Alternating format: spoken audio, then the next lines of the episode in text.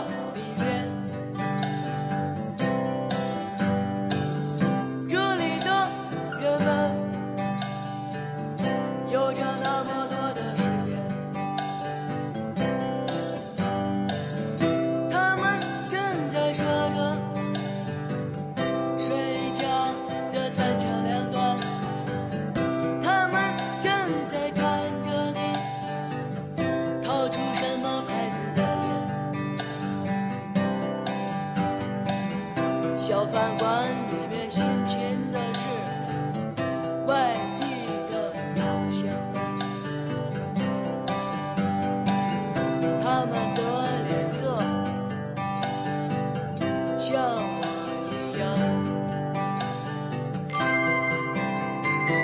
去年回家，爸爸翻出一盘泛黄的老磁带，鼓捣着放进录音机里听，是我和妹妹咿咿呀呀在唱歌的声音。世上只有爷爷好，骑摩托车带我到处跑。全家人听到都笑翻了。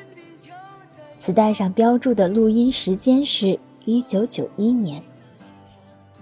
那年我五岁，爷爷六十三岁。老家是一个内地的小城镇，九十年代初摩托车普及率还不高，而从我记事起，爷爷就骑着摩托车在岁月里驰骋，直到他人生的边缘。小时候，爷爷骑摩托车载我。会把车推到有石墩的地方或者有台阶的地方。他左手扶着车把，右手在空中绕着后座画个半圆儿，像唱戏似的有板有眼的喊一句：“骑驴就台儿。”我踩着台儿爬上后座，爷俩儿就高高兴兴的、意气风发的骑着驴出发了。那时候，爷爷刚从一个乡镇企业领导的岗位退下来，好像有着用不完的精力。我坐在摩托车上，穿梭于他晚年生活的各个场景，编织出自己的童年生活美学。清晨天蒙蒙亮，爷爷就发动摩托车了，车子突突突的响。后座两侧各挂一个罩着蓝布的鸟笼子，一只画眉鸟，一只百灵鸟。这时候我只能站在前面的踏板上。我们要去公园遛鸟了，像架在马车上那样神气。到了公园的小树林，鸟笼挂上枝头，婉转啼鸣。爷爷行云流水地挥舞太极剑。我呢，也拿着一把一尺来长的小宝剑跟着比划。从公园回来，会去花鸟市场逛逛，买鸟食、买花肥、买花草种子、盆景之类的东西。鸟食里有蠕动的金黄色的小虫子，是活的。爷爷把它们放在摩托车后备箱里时。我就直挺挺地坐着，后背发凉，不敢靠近。爷爷在后备箱里常备着一套园艺工具，花锄、花铲、修枝、修剪，很小巧。时常在路上碰到熟人，请爷爷去给他们培植花草、修剪盆景。爷爷二话不说，把车一拐，突突的就跟着去了。像一位给草木看诊的游方医生，遇到了病情危重的花草，爷爷就小心翼翼地把它们带回来，移到我们自己家的花坛里养，养好了再给别人送回去。我们那个时候住在一个挺大的四合院，半个庭院都是葳蕤的草木，紫色的牵牛花。鲜红的鸡冠花，留着蜜汁的串串红，五颜六色的月季花。凤仙花枝配上明矾，能把指甲染成柔媚的茜红色。十几米高的大梧桐树亭亭如华盖，只是树上掉下来的青虫会惊得我毛骨悚然。还有葡萄、樟脑树、夹竹桃，一排排造型各异的盆景。我一直纳闷儿，爷爷是怎么把这一园的花调教的这么好？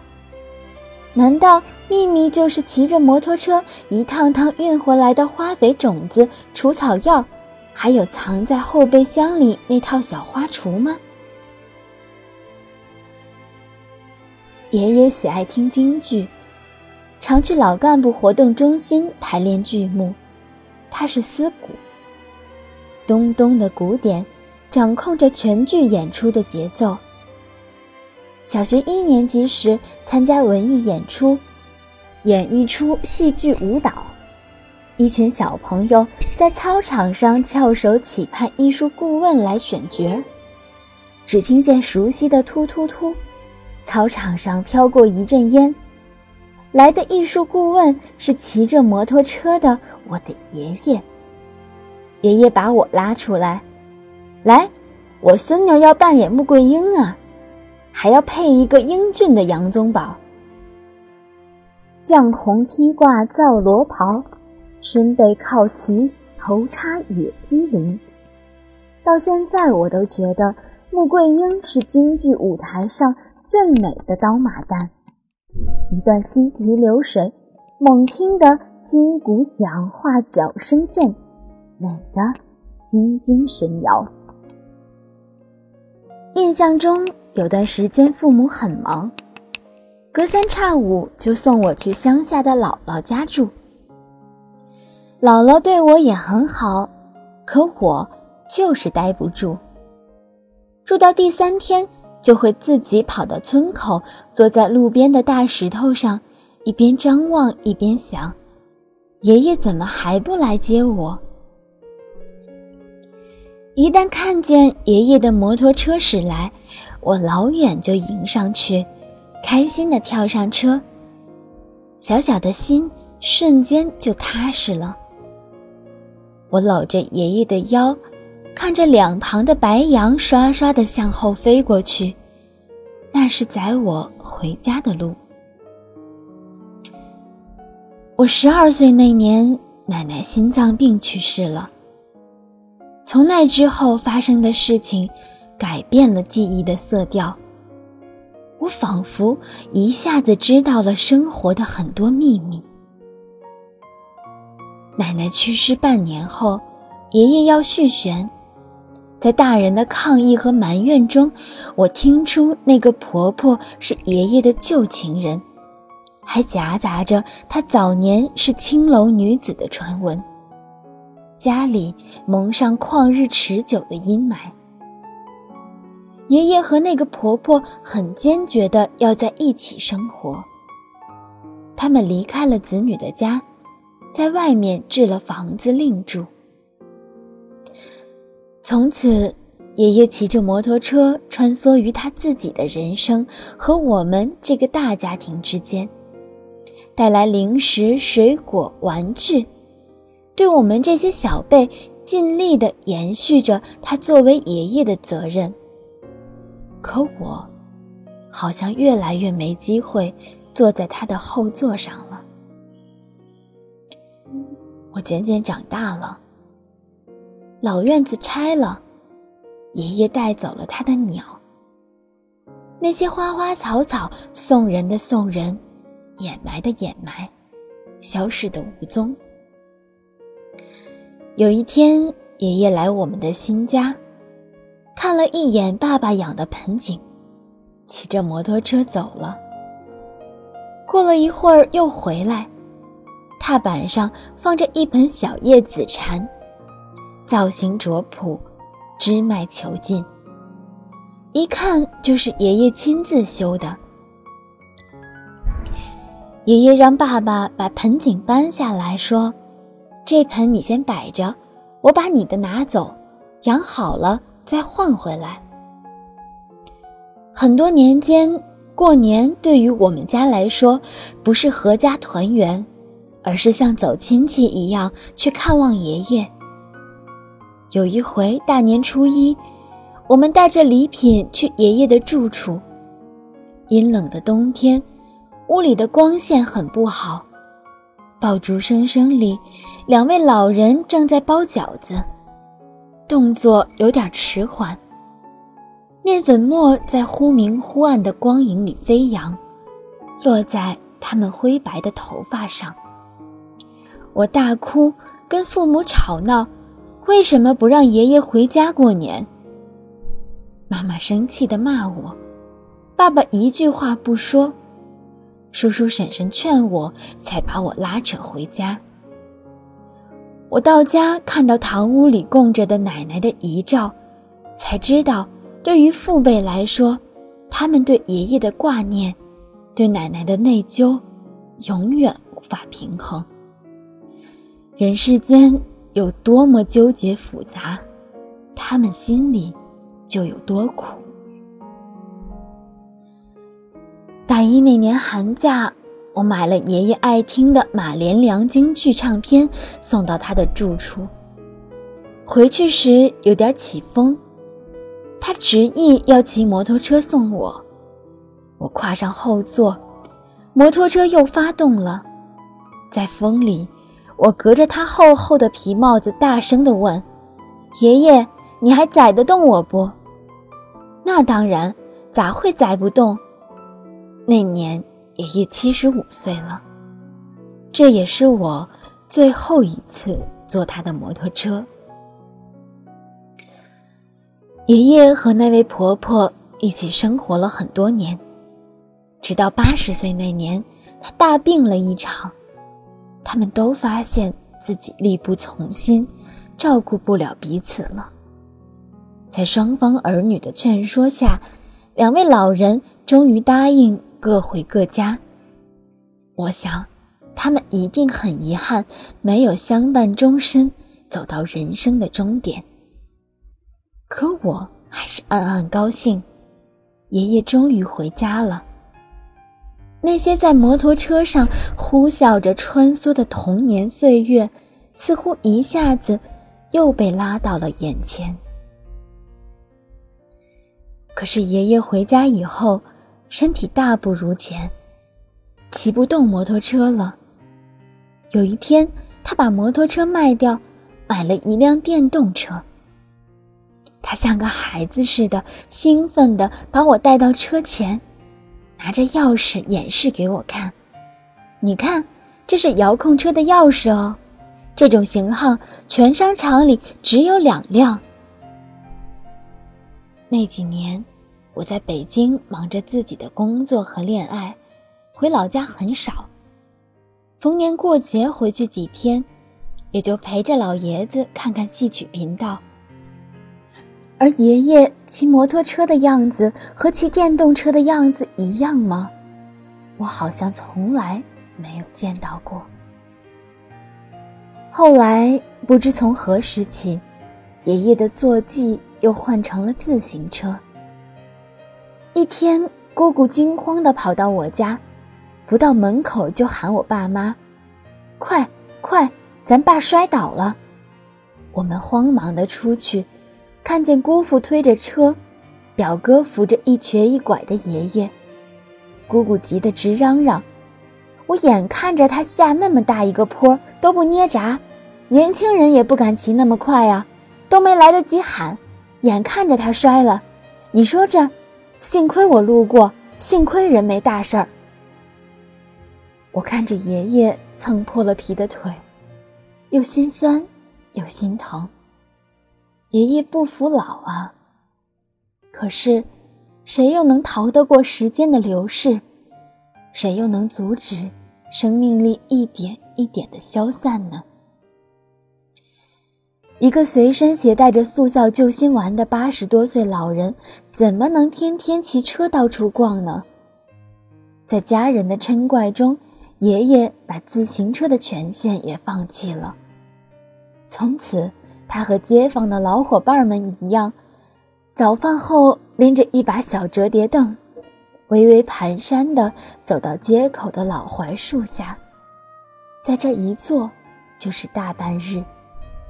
晒太阳，唠家常，眯着眼打着盹儿。阳光透过细碎的槐树叶下洒落下来，像安慰着一位日暮穷途的羁旅倦客。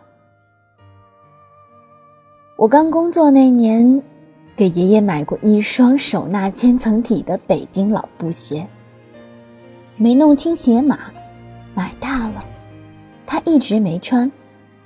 就在他去世那一年，有次我回家，他特意的告诉我：“你看，你这鞋子前几年买大了不能穿，现在脚肿了，穿着正好。”我别过脸，泪如雨下。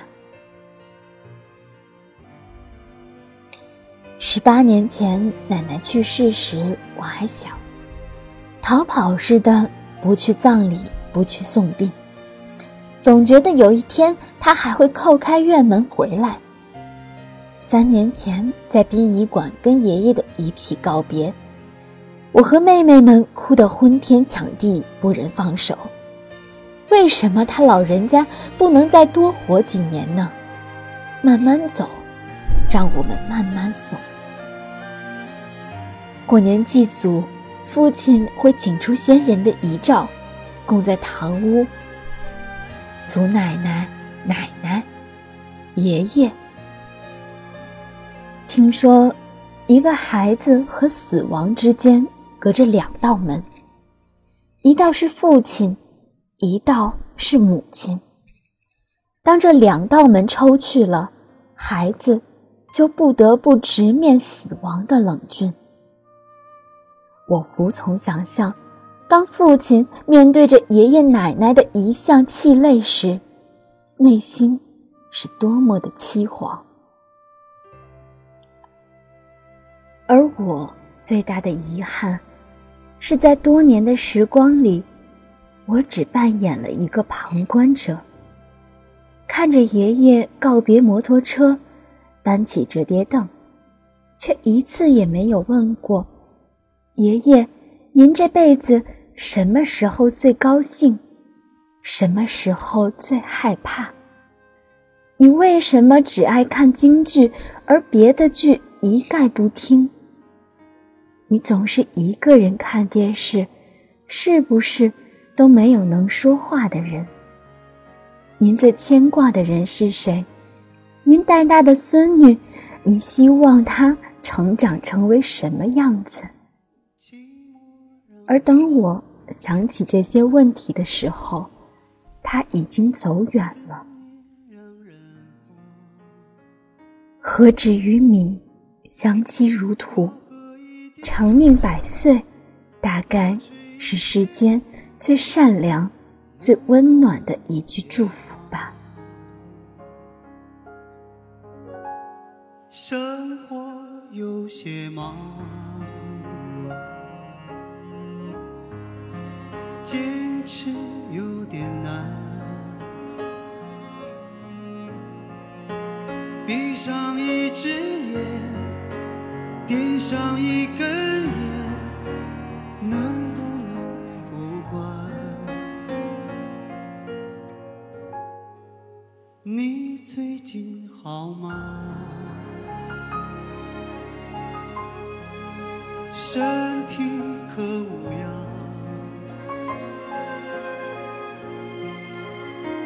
想不去想，夜夜偏又想，真叫人为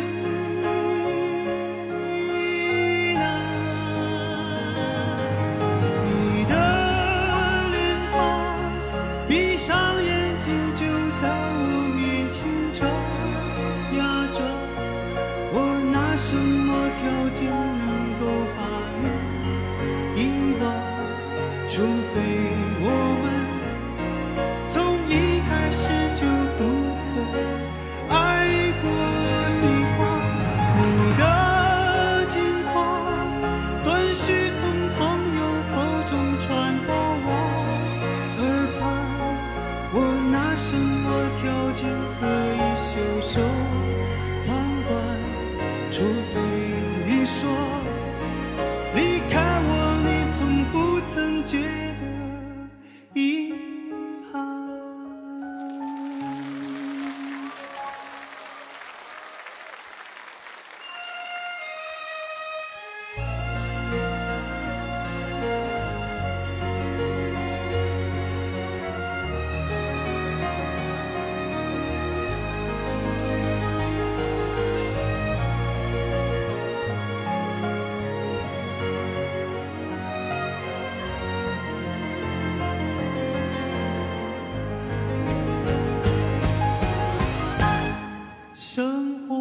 有些忙，坚持有点难。闭上一只眼，点上一根烟，